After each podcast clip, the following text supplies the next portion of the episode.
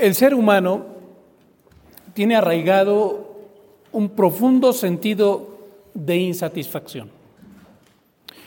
Y esto podemos verlo porque ha sido bien aprovechado por los publicistas y por las grandes empresas. Ellos constantemente nos muestran que ha salido algo nuevo y mejor, entre comillas. Por ejemplo, si una persona compró un automóvil en el 2018, seguramente en 2019 saldrá a la luz una nueva versión de ese mismo vehículo con algunas mejoras insignificantes. Muy probablemente los de la agencia comenzarán a enviarle publicidad al comprador de ese vehículo destacando esas pequeñas mejoras. Son cosas que en realidad no necesita pero ellos intentarán por todos los medios posibles hacerle sentir que lo que ahora tiene, aquello que compró, algo le falta.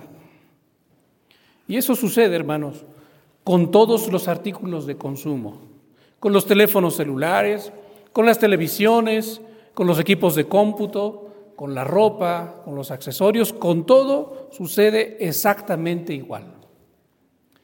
Y hay quienes caen en la trampa convencidos de que es así, de que algo le falta a lo que ya tienen, terminan adquiriendo algo nuevo.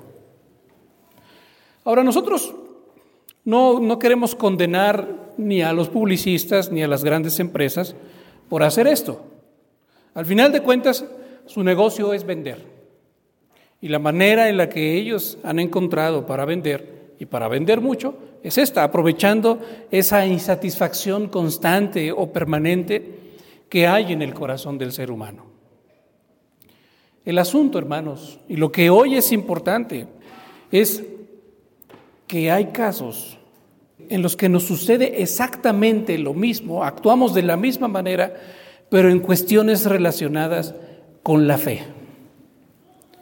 Me explico. Hay cristianos que habiendo puesto su fe en el Señor Jesucristo, pues por eso se llaman cristianos, un tiempo después de vivir en el cristianismo, llegan a pensar que Jesucristo no es suficiente, que el cristianismo no es suficiente, que como que hay algo que le falta, como que se requiere algo más. Y esa es precisamente la razón por la que el apóstol Pablo está escribiendo su carta a los hermanos de la ciudad de Colosas. En esta ciudad había cierta población judía y es muy probable que algunos de los hermanos que se habían convertido a Cristo, hubieran eh, tenido ese trasfondo judío. Pero esta comunidad cristiana ahora comenzaba a adoptar algunos elementos del judaísmo. Además, esta ciudad, Colosas, estaba situada sobre una de las mayores rutas comerciales provenientes de Oriente. Así que por ahí pasaban los mercaderes, que no solamente traían sus mercancías para vender, sino que también traían sus propias ideas religiosas. Ellos, muchos de ellos, ya habían escuchado acerca de Jesucristo y habían incorporado a Jesucristo dentro de su sistema religioso, un sistema más elaborado, y habían dicho, aquí hay un hueco, aquí cabe Cristo Jesús. Y lo ponían a él ahí. Jesucristo no era el fundamento, no lo habían tomado como, como el fundamento de su fe, sino estas religiones orientales habían acomodado allí a Jesucristo. De hecho, muchos lo siguen haciendo ahora. Así que con todo esto, el cristianismo en la ciudad de Colosas ya no era un cristianismo puro, del judaísmo, por ejemplo, había incorporado ciertos elementos como la circuncisión. Ellos decían, bueno, conocemos el judaísmo, nosotros tenemos a Cristo, si es cierto, pero ¿por qué no incorporamos la circuncisión también como parte de, nuestra fe o de nuestra práctica cristiana? No creemos que haga daño y incorporaban la circuncisión. También es muy probable que ellos hubieran tomado el duro trato del cuerpo, que menciona también aquí el apóstol Pablo, de ciertas corrientes filosóficas griegas. Algo así como que si mientras, mientras yo maltrate más mi cuerpo, el pecado se va a mantener más a raya, ¿no? Lo voy a tener allí marginado. Esto lo habían tomado de los griegos.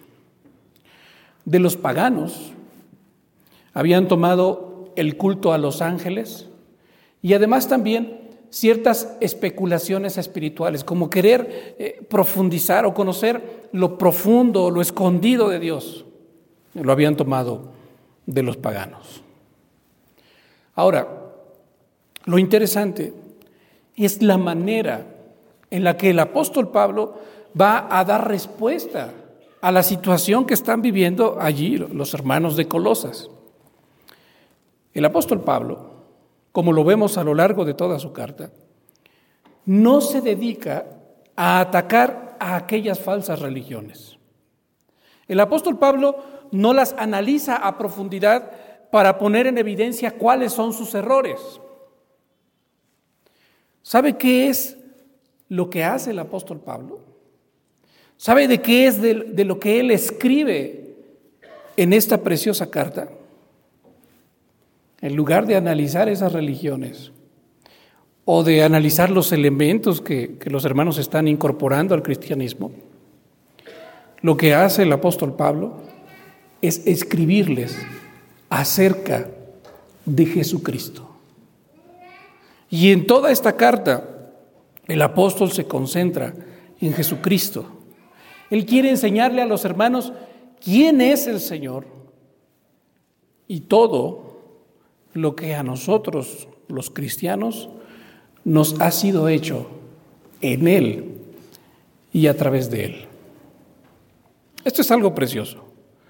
Porque retomando un poco los ejemplos eh, que poníamos al principio, esta cuestión del automóvil, el apóstol Pablo, lo que estamos viendo aquí es que él está actuando como un hombre que conoce muchísimo sobre automóviles y que de repente se da cuenta que uno de sus mejores amigos está a punto de malgastar su dinero comprando un nuevo coche solo porque es más vistoso. Este hombre se acerca a su amigo preocupado y amablemente le dice, no seas tonto, tú no necesitas ese coche. Lo que tienes no solamente es suficiente, de hecho lo que tú tienes ahora es muchísimo mejor que aquello que quieres comprando. Yo entiendo que, que aquel te llame más la atención por lo novedoso que es, pero el que tú tienes ahora tiene un motor más potente, consume mucho menos gasolina y además es muy durable.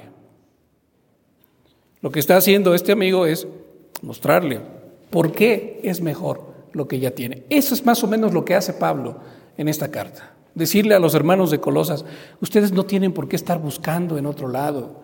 Ustedes no tienen por qué estar incorporando otras cosas al cristianismo, porque lo que ustedes tienen no solo es suficiente, sino es muchísimo mejor. Así que vamos a, concentrarnos ahora en estas dos enseñanzas del apóstol Pablo. La primera de ellas es, ¿quién es Jesús? No vamos a poder profundizar en esto, lo vamos a ver de una manera muy superficial, pero lo suficientemente profunda para que pueda llevarnos a reflexionar. Vea usted lo que dice en los versículos 8 y 9. Estamos en Colosenses capítulo 2. Fije su mirada, por favor, en los versículos 8 y 9. Pablo comienza con una advertencia muy clara. Él le dice a los hermanos de Colosas, mirad, algo que ya hemos mencionado en otras ocasiones, pongan mucha atención, no descuiden esta área de su vida.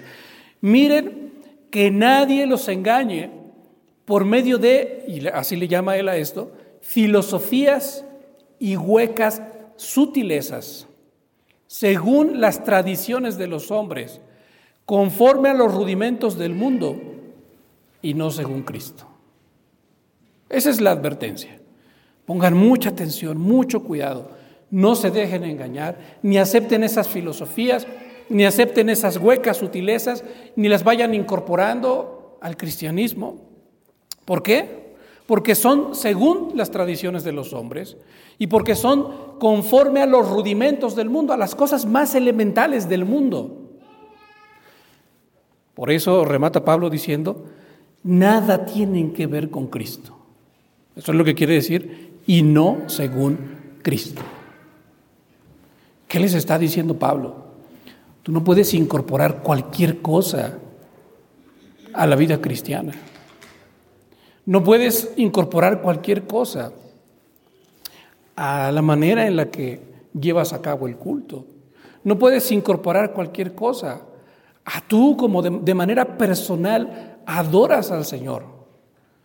Porque aquellas cosas son según las tradiciones de los hombres y según los rudimentos del mundo y nada tienen que ver con Cristo. Pero luego añade la razón. Fíjese lo que sigue diciendo. Porque en Él, ¿en quién? En Jesucristo. Y fíjese de qué manera tan preciosa y profunda lo dice. Porque en Él habita corporalmente toda la plenitud de la deidad. El apóstol nos está recordando lo que nosotros acabamos de celebrar esta Navidad. ¿Qué es lo que celebramos? Que por la llegada de Dios a este mundo en forma de hombre, por eso puedo decir esto, que en Él, en Jesucristo, habita corporalmente, porque tomó un cuerpo, porque se hizo carne, toda la plenitud de la deidad. Esto significa, hermanos, que absolutamente todo lo que Dios es, sin faltar nada, estuvo presente en ese pequeño niño acostado en un pesebre, desde un principio. Por eso es que Juan el evangelista dice así, y aquel verbo fue hecho carne y habitó entre nosotros, se encarnó y habitó entre nosotros y después dice, y vimos su gloria, gloria como del unigénito del Padre, lleno de gracia y de verdad. Lo que está diciendo Juan el evangelista es lo mismo que está diciendo Pablo. En Él habita, en Jesucristo habita corporalmente toda la plenitud de la deidad, todo lo que Dios es, sin faltar absolutamente nada, se nos presentó en Jesucristo, Dios tomando forma de hombre. Pero esta cuestión de que la plenitud de la deidad esté en Jesucristo tiene también una gran implicación para nosotros, hermanos. Lo tenía para los hermanos de Colosas y la tiene también para nosotros hoy. Porque lo que el apóstol Pablo está queriendo decir con esto es, mira, si tú quieres conocer realmente las profundidades de Dios, ¿qué es lo que tienes que hacer? Pues tienes que conocer profundamente al Señor Jesucristo. Si tú quieres estar en una íntima relación con Dios, lo que tú tienes que hacer es estar en una íntima relación con quién? Con el Señor Jesucristo, porque en Él habita corporalmente toda la plenitud de la deidad. Alguna vez alguien le dijo al Señor Jesucristo, Señor, por favor, muéstranos al Padre y nos basta, nos es suficiente. ¿Recuerdan cuál fue la respuesta del Señor? Mira, el que me ha visto a mí, ha visto al Padre. ¿Por qué? Porque en mí habita corporalmente toda la plenitud de la deidad. Así que esto nos enseña, hermanos, que todo lo que tú anhelas de Dios y todo lo que tú necesitas de Dios se encuentra en quién? En Jesucristo, porque fue la manera en la que Dios quiso acercarse al hombre. Pero vamos ahora a la segunda enseñanza del apóstol Pablo. Porque el apóstol Pablo no solamente quiere que nosotros sepamos quién es Jesucristo, sino que el apóstol Pablo también quiere que nosotros sepamos lo que Jesucristo, lo que Dios a través de Jesucristo ha hecho por nosotros. Por eso si usted lo nota, Pablo lleva ahora su enseñanza a un nivel personal. Vea lo que dice el versículo 10. Dijo, en Él habita toda la plenitud de la deidad. Pero ahora añade, y vosotros, ¿cómo afecta, les afecta esto a ustedes? Pues de una manera preciosa. Vosotros estáis completos en Él, que es la cabeza de todo principado y de toda potestad. Notemos que el apóstol no solamente quiere que nosotros conozcamos lo maravilloso que es el Señor, sino que también quiere que nosotros sepamos la gran maravilla que Él ha hecho en nosotros. Porque Pablo está diciendo, nosotros ya estamos completos en Él. Pero ¿qué significa esto, hermanos? ¿Qué quiere decir esto de estar completos en Él? Pues lo que el apóstol está queriendo decirle a los hermanos de Colosas es que ellos ya no necesitan absolutamente nada más. Ya no necesitan tomar ninguno de los elementos del judaísmo, porque esos elementos del judaísmo solamente eran sombra de lo que había de venir. Eso ya no se requiere. Tampoco necesitan tratar duramente a su propio cuerpo, porque el mismo apóstol lo dice en esta carta, porque el tratar duramente al cuerpo no tiene ningún efecto contra la carne, ningún efecto contra el pecado. Los hermanos de Colosas ya no debían rendir culto a los ángeles. ¿Por qué causa? Porque ellos tienen ya acceso directo al Padre a través de Jesucristo. Tampoco necesitaban especular sobre cuestiones espirituales. ¿Por qué? Porque el Señor nos ha mostrado plenamente al Padre. Parece como si Pablo les estuviera diciendo a los hermanos, ¿para qué necesitan ustedes aquellas baratijas espirituales teniendo un gran y maravilloso tesoro en Jesucristo? ¿Para qué las quieren? ¿Por qué las necesitan?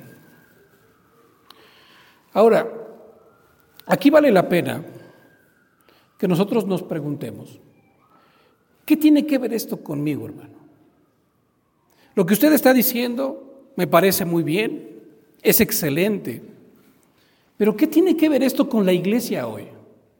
Si nuestra iglesia, pues ya no es así. Bueno, quizá creamos que ya no es así, pero la realidad, hermanos, es que aún en nuestros días hay quienes quieren añadirle algo más a su manera de vivir el cristianismo, como si Cristo no fuera suficiente. Por ejemplo, hay cristianos que le añaden elementos judíos al culto y a su manera de vivir. Y podemos encontrar muchas iglesias en la Ciudad de México y en otros lugares que guardan las fiestas judías, que no celebran su culto el domingo, sino el sábado, y en fin, muchísimos ritos que tienen que ver con el judaísmo, los han incorporado al cristianismo. Incluso hay hermanos cristianos que oran a los ángeles. La mañana quería yo acordarme de una oración, pues aparentemente inocente, pero donde le estamos enseñando a los niños a orar a los ángeles, ¿no? Usted conoce esa oración de angelito de mi guarda, mi dulce compañía, ¿no? No me desampares ni de noche ni de día. Hasta ahorita me acordé. A mí nunca me la enseñaron, ¿eh? yo la he visto por ahí escrita en algunos lugares.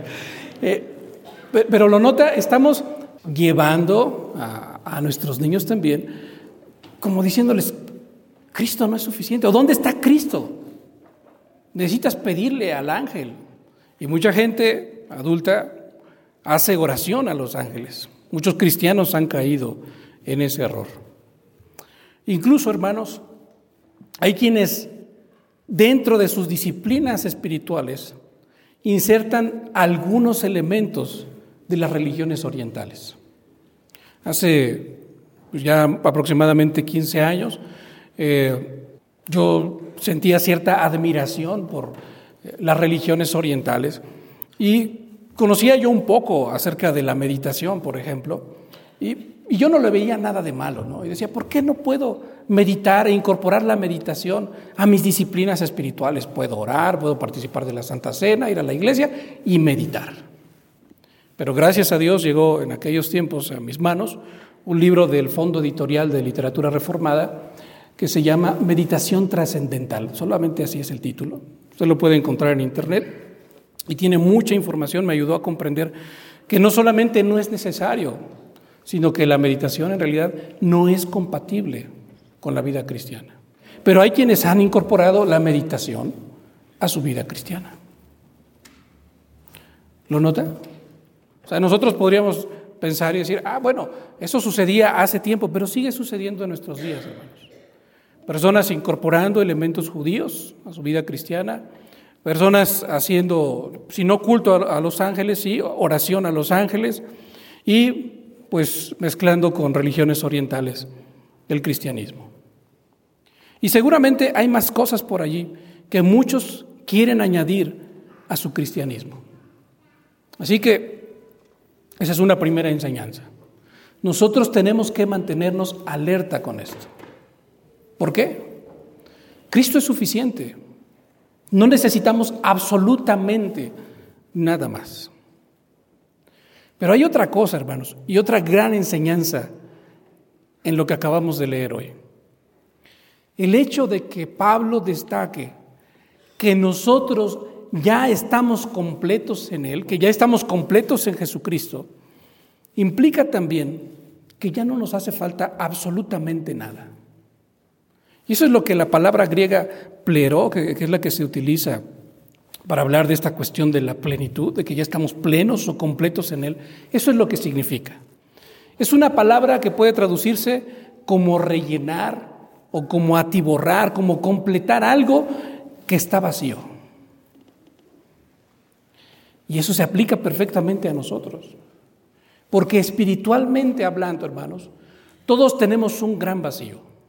Tenemos grandes vacíos que no pueden ser llenados más que por el Señor Jesucristo.